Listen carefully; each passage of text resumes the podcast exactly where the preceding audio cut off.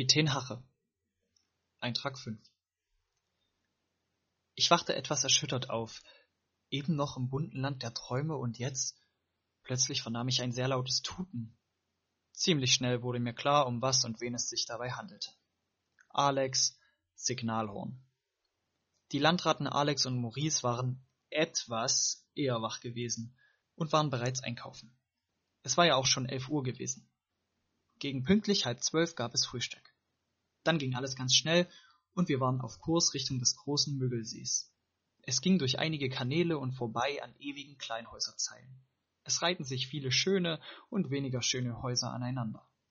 Man könnte fast sagen, es war immer abwechselnd.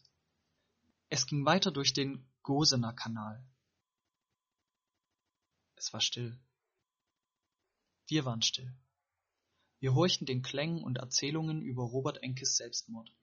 Dies ging mir ziemlich nahe, da ich als Torwart, zwar auf einem völlig anderen Niveau, aber trotzdem einige Situationen nachempfinden konnte.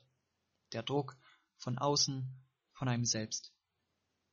Die Zeit verging dann ziemlich schnell. Wir fanden uns in der Bucht wieder, in der wir vor einigen Tagen schon mal waren. Wir lagen in der Sonne, blödelten herum, badeten und genießen einfach die Ruhe und die Tier- und Pflanzenwelt. Zum Abendmahl gab es wieder Fleisch vom Grill.